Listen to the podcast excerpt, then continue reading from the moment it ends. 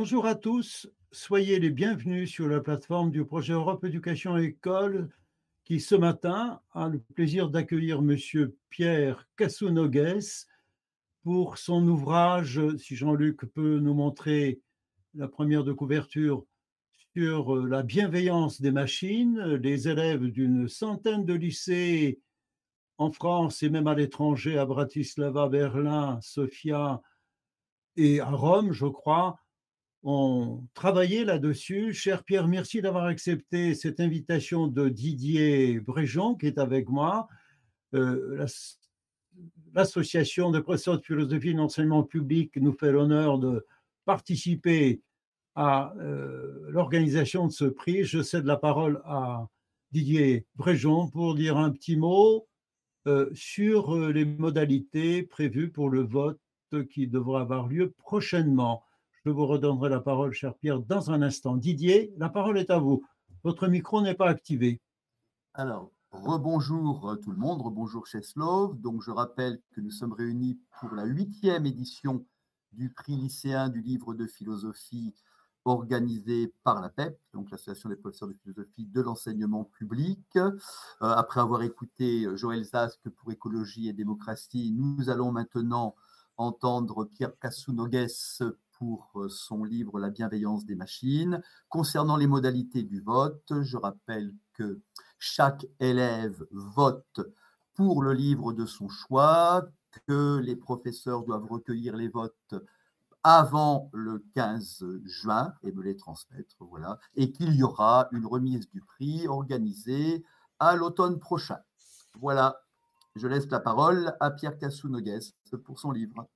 Bonjour, euh, merci pour euh, cette invitation et la participation à ce prix et l'occasion de, présenter euh, ce livre devant vous tous. Donc le titre, hein, La bienveillance des machines, c'est une forme d'ironie.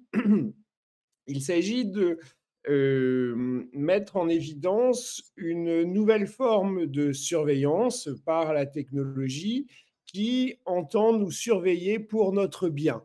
Donc, en ce sens, la technologie nous bien veillerait et il y aurait une bienveillance euh, des machines. Et ensuite, il y a deux hum, thèses différentes.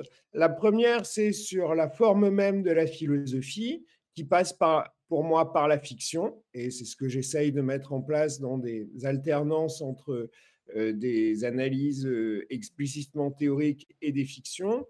Et puis, deuxièmement, euh, il s'agit d'étudier comment les technologies transforment nos formes de vie, en reprenant le terme de forme de vie à, Wittgenstein. J'évoque au cours des différents chapitres plusieurs transformations. Il y a ce que j'appelle le travail zombie sur les plateformes, la circulation des clichés, le rapport de non-étrangeté aux robots compagnons, euh, un mode de perception et de surveillance que j'appelle synaptique pour l'opposer au mode panoptique hein, de, la prison. Une nouvelle forme de prison, si on veut. Et puis, je voudrais insister euh, ici surtout sur euh, ce que j'appelle le syndrome du thermomètre. Hein. c'est le premier euh, chapitre du livre. Et c'est la façon dont nous donnons à une machine le soin de décrypter notre propre expérience. Hein. C'est-à-dire, nous, pour avoir rapport à nous-mêmes et savoir, par exemple, ce que nous pensons ou ce que nous ressentons, nous prenons, nous passons par l'intermédiaire de, la machine. Et mon exemple préféré, c'est une application qui, euh, s'appelle Cogito Compagnon, qui euh, utilise les intonations de ma voix au téléphone au cours de la journée pour me donner euh, le soir un score d'humeur. Hein. C'est-à-dire l'algorithme écoute les variations de ma voix au téléphone et à la fin de la journée me dit de quelle humeur je suis. Et pourquoi utilisons-nous une telle application? Utiliserions-nous une telle application? Je suis dans notre forme de vie habituelle, je suis censé savoir comment je me sens. Si on me dit Ah Pierre, tu as l'air triste aujourd'hui, je dis non, non, non, je suis en pleine forme. On peut croire que je mens, mais si on accorde que je suis en, de bonne foi, on accorde que je, que je sais comment je me sens. Eh bien, justement, c'est ce qui change avec la technologie. On donne en fait plus, on accorde plus de foi à euh, nos téléphones lorsqu'ils nous disent comment nous allons que à nous-mêmes. Il y a toute une série d'exemples. Et pour moi, c'est vraiment le point sur lequel je veux insister. Ça n'est pas en soi un mal. Euh, peut-être qu'effectivement, toute une série de telles applications nous permettent en fait de, disons, euh, vivre plus heureux et de, de vivre plus heureux. Peut-être que le fait de savoir ou de croire savoir comment nous nous sentons, peut-être que finalement c'est une apparence ou justement une forme de vie un peu accidentelle. Mais euh, donc peut-être que ces applications, elles nous permettent effectivement de vivre plus heureux, de mieux nous occuper de nos émotions. Mais euh, la difficulté pour moi, c'est que si je dépends en fait de mon téléphone euh, ou de mon ordinateur et de toute une série de technologies qui les maintiennent, mon téléphone ne me dira jamais arrête-moi euh, jette-moi à la poubelle. Euh, mon téléphone me dira avec de de, une multitude de petits signes, achète un modèle, achète un nouveau modèle, achète un modèle plus joli, plus, plus plein de choses. Et il y a une sorte, c'est la dernière thèse sur laquelle je veux insister, il y a une sorte d'extension, il y a une tendance à l'extension de la machine. C'est une image que je reprends à, Samuel Butler dans son roman Erewhon. Il y a une tendance à l'extension de la machine qu'on peut rapprocher du qu'on peut lier au capitalisme, mais qui est peut-être même plus général. Hein. L'idée de Samuel Butler, c'est que les machines, alors qu'elles n'ont pas la vie, elles n'ont pas l'instinct, elles n'ont pas l'intelligence, elles n'ont pas la conscience, et leur prêter tout cela, c'est faire des erreurs de catégorie, mais elles ont une tendance à l'extension. Elles prennent de plus en plus de place sur la Terre, mais aussi dans notre temps. Et, et en ce moment, euh, elle euh, semble bien nous amener au bord d'une catastrophe euh, écologique d'une catastrophe tout court. Et le fait de dépendre d'elle pour savoir ce que nous ressentons en particulier ne nous permettra pas du tout de nous en libérer. Voilà, je vous remercie. Merci beaucoup, Pierre, pour cette présentation. Jean-Luc est-ce que tu me reçois normalement? Merci. Je voulais donc euh, passer maintenant la parole au lycée Amiot, aux élèves de Bonjour. vous pouvez euh, prendre la parole. Allez-y. Bonjour, merci euh, de bien vouloir répondre à nos questions. Vous expliquez que les machines sont créées pour nous aider, pour nous bienveiller et nous rendre heureux, Cependant, vous notez aussi que le robot ne peut pas actuellement remplacer un être humain. Alors, est-il possible que l'homme se passe des machines? Est-ce souhaitable? En définitive, est-il davantage souhaitable pour l'homme de se passer des machines ou de poursuivre leur développement et leurs usages au risque d'une totale dépendance, voire d'une modification de sa nature ou de son identité? Alors oui, merci pour la, pour la question. Euh, alors, je crois que vous éteignez votre micro, ou haut-parleur, je ne sais plus, mais il y a quelque chose. Euh, euh, oui, donc merci pour la, pour la question. Il y, a, y, a, deux points, en fait. sur le premier, je tiens, est-ce que, par exemple, justement, la catastrophe écologique, est-ce qu'il vaut mieux euh, limiter l'usage de la technologie ou euh, au contraire se confier à une solution euh, technologique, en gros? justement, alors c'est quelque chose auquel je tiens beaucoup et qui me permet d'aborder l'autre thèse sur la fiction, c'est que pour moi, le philosophe a un rapport très particulier au monde réel. C'est-à-dire, est-ce que finalement les téléphones euh, quels sont les effets des téléphones, disons, euh, sur le climat ou à quelle vitesse allons-nous utiliser les terres rares qui euh, sont à la base de nos téléphones? Bien, en tant que philosophe, je n'en sais rien. C'est-à-dire, je ne suis pas ni sociologue, ni climatologue, ni euh, informaticien et spécialiste des technologies. Pour moi, euh, le domaine, et à partir du moment où j'empiète sur ces domaines, eh bien, je me prête à ce que un, quelqu'un qui est spécialiste des terres rares me dise non, vous vous trompez complètement, et il aura aux yeux de tous raison. Euh, c'est-à-dire, je ne pourrais pas discuter avec lui à moins de me faire moi-même spécialiste des terres rares, ce que je ne suis pas du tout. Donc, le philosophe, pour moi, euh, parle en fait dans le domaine de la fiction, et c'est à travers la fiction qu'il peut pointer sur euh, des bizarreries, euh, des étrangetés, des dangers dans le monde réel. Et donc, pour moi, je n'ai aucune idée de ce qui est souhaitable. C'est-à-dire que je n'ai aucune idée de... le philosophe, il y a des scientifiques qui prédisent l'avenir, par exemple les physiciens, la pomme, ils voient une pomme tomber, pour le dire très vite, et ils peuvent prédire à quelle vitesse la pomme touchera le sol. Il y a des scientifiques qui peuvent prédire l'avenir, euh, ou avec un certain nombre de, statistiques, mais le philosophe, pour moi, ne peut pas du tout prédire l'avenir, et donc ne peut pas dire ce qui est souhaitable. Tout ce qu'il ou elle peut faire, c'est, à partir de la fiction, montrer comment euh, il y a dans nos concepts, dans nos formes de vie, des étrangetés, des bizarreries, des dangers. Mais je, ne, euh, pour moi, je ne peux pas dire euh, ce qui est souhaitable et ce qu'il faut faire. Donc, est-ce qu'il faut plutôt se débarrasser de nos téléphones ou au contraire, eh ben, utiliser de nouvelles applications pour dépenser moins d'énergie, etc. En tant que philosophe, en tant que citoyen, je peux avoir une idée, mais en tant que philosophe, je, je voilà, c'est pas mon domaine. Mon domaine, c'est la fiction. Et voilà. Merci beaucoup. Est-ce que dans la foulée, je peux vous poser une question qui vient de parvenir par mail de la part euh, de Raphaël Vercher au lycée Dessines, euh, lycée Chaplin à Dessines. Euh, faut-il nourrir des craintes ou au contraire des espérances face au développement d'outils comme ChatGPT, s'il vous plaît?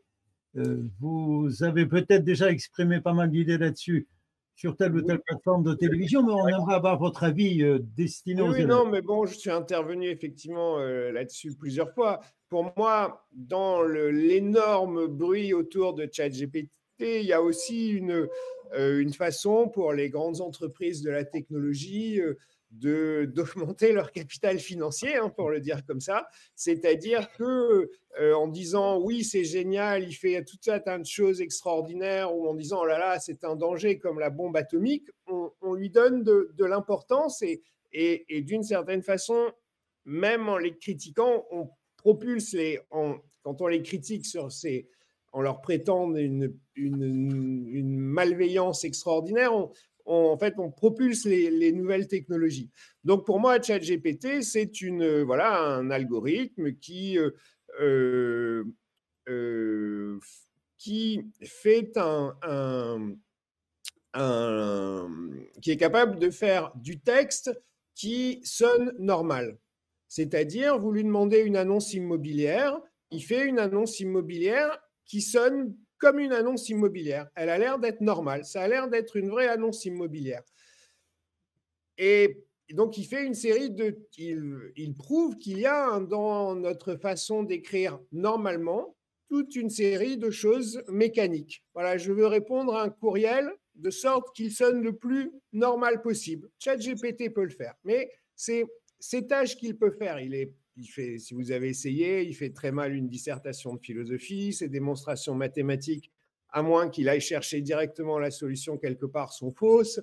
Euh, donc, à mon avis, il est beaucoup moins puissant qu'on ne le dit, et il montre qu'effectivement, dans un espèce de langage un peu formel, un peu tout fait, il y a quelque chose de très mécanique, et peut-être finalement que si des algorithmes peuvent le faire, eh bien, ils nous laissent à nous la tâche de faire de la poésie. un langage non mécanique, un langage justement où notre humanité apparaît mieux. Merci. Je reçois également à l'instant une question de Laurent Cure. Ces élèves qui travaillent, si ma mémoire est bonne, au lycée Feuillade à Lunel, sont là, ils vous écoutent, mais deux questions les tracassent à propos de ce titre, certes, euh, vous en êtes expliqué, la bienveillance des machines. Les machines ne pourraient-elles pas parfois suggérer un suicide à quelqu'un? Ou seraient-elles en mesure, en tant que bienveillantes, euh, ces, machines qui viennent de l'intelligence artificielle, pourraient-elles résoudre nos problèmes climatiques trouver une solution au réchauffement climatique? Quel est votre euh, avis? Alors, euh, en ce qui concerne le, suicide, hein, comme on sait, euh, il y a toute une série, il y a d'un certain nombre de suicides liés aux, adolescents en particulier, liés aux, aux, réseaux sociaux. Et il y a un travail des plateformes pour essayer de prévenir euh, ces suicides. On travaille avec des algorithmes qui marchent euh, manifestement euh, pas très bien. Ce que je veux dire, c'est que jamais une application programmée par une de ces grandes plateformes ne va engager quiconque au suicide. Au contraire, ces applications, elles vont toujours avoir pour but, pour but explicite de me permettre de vivre plus heureux. Euh, et c'est en cela, et, elles vont même, me, et par exemple, c'est le cas sur Facebook, hein, Facebook a des algorithmes qui vont essayer de, me surveiller justement pour vérifier que je ne vais pas euh, vouloir euh, passer à l'acte. Donc, ces technologies, elles visent à nous bienveiller et euh, pareil, l'application dont je parlais tout à l'heure, hein, qui analyse les intonations de ma voix, elle me donne un score d'humeur pour en fait me prévenir si mon humeur descend trop bas. Donc, ces applications visent à nous bienveiller. Et encore une fois, en tant que philosophe, je ne, je ne dis pas qu'elles fonctionnent ou qu'elles ne fonctionnent pas. Euh, je ne veux pas dire qu'elles nous permettent de vivre mieux ou plus heureux. Je ne veux pas non plus dire qu'elles ne permettent pas de vivre plus heureux. Ça, c'est d'une certaine façon, c'est un travail de sociologue. Ce qui m'intéresse, c'est d'analyser la bizarrerie de qui a à confier ces émotions que je suis censé ressentir moi-même, de les confier, euh, de les confier à, une machine. Donc c'est en cela hein, là, bienveillance des machines, c'est une bienveillance visée euh, par la machine et, une bienveillance au sens où il s'agit de nous surveiller pour, euh, pour, notre, pour notre bien. Euh, et pour moi, donc, le grand danger de, ces de, cette transformation de notre forme de vie, hein, c'est pour le dire très vite, de nous rendre dépendants euh, à, ces technologies. Hein. Si j'ai besoin de mon téléphone pour savoir comment je me sens, eh bien, je ne vais jamais m'en libérer. Et, et, finalement, est-ce que c'est un mal? Peut-être qu'en soi, c'est pas un mal, mais à l'heure du réchauffement climatique, c'est clairement un mal. Merci beaucoup. Je me tourne vers Marseille. Est-ce que les élèves de Marc Rusmini sont prêts pour poser leurs questions, s'il vous plaît? Coupez les enceintes dans la salle et activez le micro de votre espace de discussion, s'il vous plaît. les enceintes dans la salle. Allez-y. Allô, vous m'entendez? Très bien. Alors, on aurait deux questions pour euh, Pierre Casnogues. La première serait euh, le syndrome de surdépendance est-il apparu en même temps que la technologie ou est-ce que la technologie l'a seulement mis en exergue? Et la deuxième serait, on sait que le sociologue Bernard Friot défend une retraite à 50 ans. Pensez-vous que les IA, euh, puissent euh, mener à cet objectif justement, puissent, sont un moyen d'atteindre cet objectif.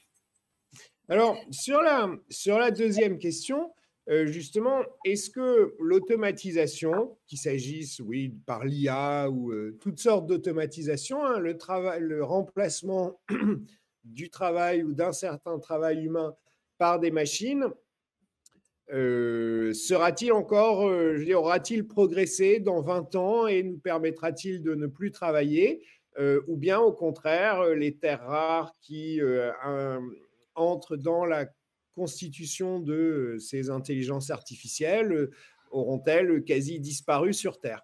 Ben, En tant que philosophe, je n'en sais rien. Euh, en tant que philosophe, je n'en sais rien. Et, et donc, je ne peux pas répondre. Je peux pas répondre. Ce que je peux faire, c'est travailler sur cette image, de, sur les fictions en fait de l'automatisation. Et pour moi, le, la grande chose de l'automatisation, hein, c'est que il faut au moins que le travail qui est ainsi, euh, euh, pardon, que le loisir qui est ainsi dégagé, lorsque une machine prend en charge mon travail, forcément, il y a du loisir qui est gagné, puisque un humain, moi en l'occurrence, travaille moins. Il faut que ce loisir soit équitablement réparti. C'est-à-dire, pour le moment, qu'est-ce qui se passe? Eh bien, si on remplace un caissier ou une caissière au supermarché par une, par une euh, machine, eh bien, c'est en fait le propriétaire de la machine qui gagne le loisir qui est dégagé et qui le stocke sous forme d'argent sur un compte en banque. Et le caissier ou la caissière a des allocations pendant quelques mois et puis plus rien. Donc, il faut, contrairement à ce modèle, il faut que le loisir qui est dégagé par l'automatisation soit équitablement réparti. Que si, un, euh, si une machine prend mon travail, si donc il y a plus de possibilités de loisirs humains, eh bien, il faut que j'ai, moi, une part de ce loisir. Et donc, c'est pour ça qu'à mon avis, euh, euh, s'il y a de l'automatisation, il doit par exemple y avoir un salaire, un revenu universel qui permette de vivre sans travailler de façon décente. Et pour moi, c'est justement tout à fait important. Euh, et c'est un problème qui est à la fois social, mais aussi idéologique, d'apprendre à vivre bien sans travailler. C'est un problème social parce qu'il faut que sans travailler, eh bien, on ait un revenu décent. Et c'est un problème idéologique aussi parce que ça n'est pas euh, nous avons une espèce de, culpabilité à la paresse, euh, au fait de ne pas travailler. Et euh, d'une certaine façon, pour bien vivre sa paresse, il faut de, l'entraînement. Mais je pense que c'est quelque chose à l'heure de l'automatisation tout à fait important de, revendiquer la paresse, de revendiquer le droit, comme disait Paul Lafargue, le droit à la paresse. Merci, merci beaucoup euh, pour euh, ces questions d'abord posées à Marseille et pour votre réponse. Je me tourne vers les élèves euh, de Nîmes qui sont à l'Institut d'Alzon. Je crois que vous avez également une question à poser. Vous travaillez avec Madame Céline Bonnet et Christelle Moureux. On vous écoute. Coupez les enceintes et activez votre micro. Euh, bonjour, notre question est la suivante. Puisque l'homme est à l'origine des machines, est-ce que c'est lui qui se dépossède de ses états et de ses émotions? Et de plus, peut-on aller jusqu'à dire que par la technologie, l'homme trouve une excuse pour ne pas assumer sa liberté et ses responsabilités? Alors, euh, non, c'est une euh, question. donc, je, suis très, j'ai été très intéressé par cette espèce de fable hein, de Samuel Butler euh, et Revon, dans lequel Samuel Butler, euh, qui est donc c'est dans une fiction, hein, c'est dans un roman, euh, défend l'idée que les machines ont une tendance à l'extension. C'est-à-dire que, donc encore une fois, elles n'ont pas la vie, elles n'ont pas la conscience, elles n'ont pas l'intelligence, elles n'ont pas l'instinct, mais elles tendent à s'étendre. Et euh, donc, par exemple, si vous prenez euh, euh, mon téléphone et moi, eh bien, en gros, mon téléphone en lui-même n'a pas de raison d'aller sur Instagram. donc, il, il, essaye de se les, téléphones essayent de se rendre plus séduisants, plus euh, euh, brillants, euh, de développer de nouvelles applications pour que je passe de plus en plus de temps sur eux et je les use de plus en plus. Et au bout de deux ans, eh ben, il est un peu cassé et je vais acheter un téléphone qui est encore plus beau, encore plus puissant. et dans ce, récit, hein, eh bien, en fait, j'ai agi, moi, comme un facteur de sélection pour faire naître une nouvelle génération de téléphones qui est encore plus belle, performante, euh, etc., que la précédente. Et donc, dans ce récit de Samuel Butler, hein, le, l'humain intervient en fait comme euh, un peu comme euh, Butler hein, nous compare, compare les humains par rapport aux machines, aux bactéries dans l'estomac de l'humain. Hein. C'est-à-dire, pour vivre, eh bien, nous avons besoin de toute une série de bactéries dans notre euh, estomac. Et sans elles, nous ne pouvons pas vivre, nous ne pouvons pas nous reproduire.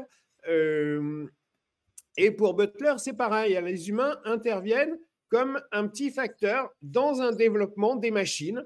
Euh, et en particulier, les humains donc aident les machines à se reproduire euh, et les humains euh, interviennent pour en fait choisir, hein, comme un facteur dans la sélection naturelle, pour en fait choisir et faire naître les machines les plus, les plus, les plus performantes. Et ce qui m'intéresse dans cette histoire, c'est que c'est justement d'abord une façon de se libérer de l'idée que euh, le capitalisme est responsable de tout, euh, parce que ici, c'est une, finalement une tendance dans, les dans la technologie qui est plus large que le capitalisme. Et c'est aussi une façon de poser, donc pour revenir directement sur votre question, c'est une façon de poser euh, autrement la question de la technologie. De voilà, est-ce que nous faisons nos technologies ou bien est-ce que la technologie nous fait, si l'on peut dire, ou bien est-ce que la technologie a en elle-même cette tendance à, l'extension? Et d'une certaine façon, ce qui m'intéresse, c'est pas tant de dire c'est la technologie qui a cette tendance à l'extension et il faut arrêter de se culpabiliser en disant euh, euh, c'est nous qui ne sommes pas responsables, qui renonçons à notre liberté. Ce qui m'intéresse, c'est qu'on a tendance à avoir ce discours, euh, c'est l'humain qui euh, fait la technologie. Euh, ce qui m'intéresse, c'est de passer de l'autre côté. Dans cette idée, il y a une tendance à l'extension dans la technologie pour au moins jouer avec cette idée, essayer de la rendre un peu plausible, au moins à titre de fiction, et voilà, essayer de voir le développement technologique autrement et, et, à mon avis, au moment du réchauffement climatique, euh, prendre la décision, finalement, euh, montrer au moins le, danger euh, qu'il y a dans, dans un surusage de la technologie. Merci beaucoup. Est-ce que vous aurez encore le temps pour une dernière ou avant-dernière question? Merci beaucoup. Je me tourne vers les élèves. Donc, du lycée Jean Zay. Si vous souhaitez intervenir, oui, non, c'est prévu. À Orléans, s'il vous plaît. Euh, juste le lycée euh, Victor Hugo de Sofia. Allons-y. Revenu malgré l'alarme à incendie, si jamais il y a Très bien. pour nous. Allez-y, je donne donc la parole au lycée français euh, de Sophia. Merci beaucoup. Euh, bonjour et merci. Vous avez en partie déjà répondu à notre question, nos questions plutôt, elles sont complémentaires. Donc, la première est, comme vous le dites dans votre ouvrage, vous n'êtes pas technophobe et vous cherchez à décrire les changements de subjectivité sans les juger. Pourtant, lorsque vous parlez de l'esprit plat, travail immatériel et de beaucoup d'autres changements que vous analysez, ceux-ci ne sont pas des plus souhaitables. Et vous semblez dire qu'il est difficile de vivre dans une société telle que la nôtre sans que notre subjectivité individuelle et collective soit modifiée par notre usage des machines. Est-ce exact? Pensez-vous qu'il y a une sorte de tyrannie des modes de vie sur l'individu ou qu'il est possible de garder une autonomie en faisant, si cela est possible, un bon usage des machines à notre disposition? Merci. Oui. Ah pardon, il y a une deuxième question. Excusez-moi, je partais trop vite. On va franchir par une question du coup. Dans un autre ouvrage, vous parlez de l'homme paresseux comme une figure de résistance à l'homme synchronisé. Vous appelez aussi économico-mécanique. Avez-vous développé depuis une nouvelle figure de résistance face à l'esprit plat et aux autres tares de l'homme synchronisé et entouré de machines bienveillantes que vous décrivez ici? Oui, bon, merci pour euh, ces, deux questions. Effectivement, euh, dans un livre précédent, je défendais beaucoup euh, la paresse et, et avec justement cette difficulté que la paresse, elle s'oppose traditionnellement au travail et que pour moi, il y a un nouveau danger de cette paresse aujourd'hui, c'est le divertissement numérique, hein, que je passe de plus en plus de temps sur mon téléphone et pour m'en détacher, il faudrait avoir une figure désirable de la déconnexion, comme il y a toute, une série de travaux pour essayer de livres, par exemple celui de Paul Lafargue, Le droit à la paresse, pour essayer de rendre euh, désirable cette figure de l'humain qui ne travaille pas. Alors, comment rendre désirable cette figure de l'humain qui ne n'évanouit pas son temps euh, sur TikTok? Eh ben, eh ben, c'est pas c'est pas facile et il, manque une euh, il manque à mon avis une, figure de euh, une figure désirable de cet humain déconnecté. Ensuite, est-ce que je suis technophobe ou non? Et je ne veux pas être euh, technophobe. Euh, je ne veux pas être technophobe, mais je vais donner très rapidement trois exemples. Hein. Pourquoi je ne veux pas être technophobe? Sur cette question de comment les machines nous euh, euh, médiatise un autre rapport à nous-mêmes, ce que j'appelle le syndrome du thermomètre. Un exemple, ce sont les coureurs cyclistes sur les coureurs professionnels. Hein, ils ont en fait sur leur vélo toute une série de capteurs qui leur disent très vite où ils en sont dans leur fatigue. Ce qui fait qu'ils n'ont plus en fait à s'interroger eux-mêmes, à interroger quand ils, voyez, quand ils pédalent sur l'Alpe d'Huez ou les montées, ils qu'ils sont très fatigués, juste un peu, ils n'ont plus à s'interroger eux-mêmes ou moins.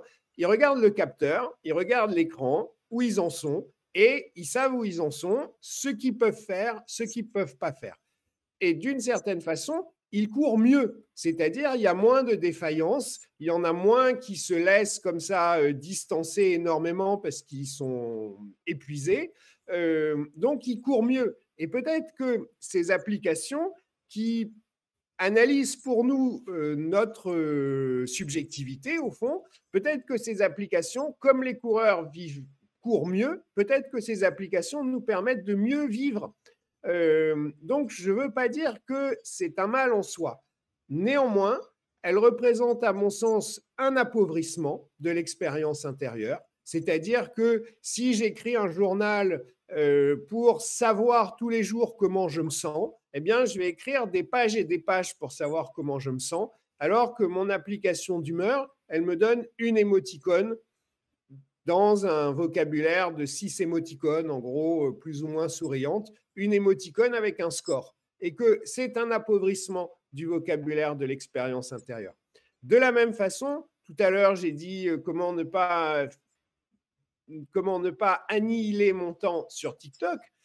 Eh bien, effectivement, en soi, et j'ai travaillé par ailleurs sur des choses comme ça, en soi, une vidéo d'une minute ou de 15 secondes peut effectivement euh, receler tout un univers et être absolument formidable euh, et être aussi euh,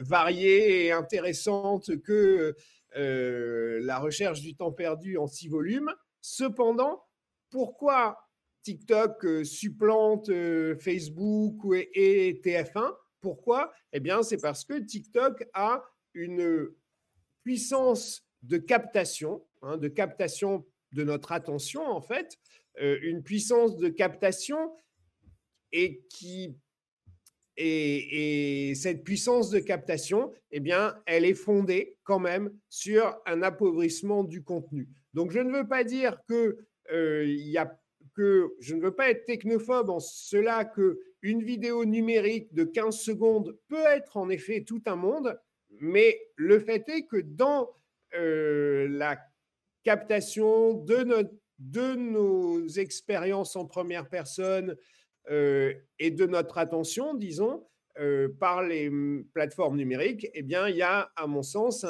un, un, appauvrissement en fait de notre expérience et un danger à l'heure du réchauffement climatique. Merci beaucoup à Pierre Cassonogues. Merci aux élèves qui ont posé leurs questions. Nous arrivons au terme de la deuxième partie de ce programme. Je vous propose de nous retrouver d'ici 10-15 secondes pour une troisième partie avec euh, Sophie Galabru sur euh, le visage euh, de nos colères. Si vous voulez bien, cher Jean-Luc, nous terminerons ce programme à cet endroit de notre développement.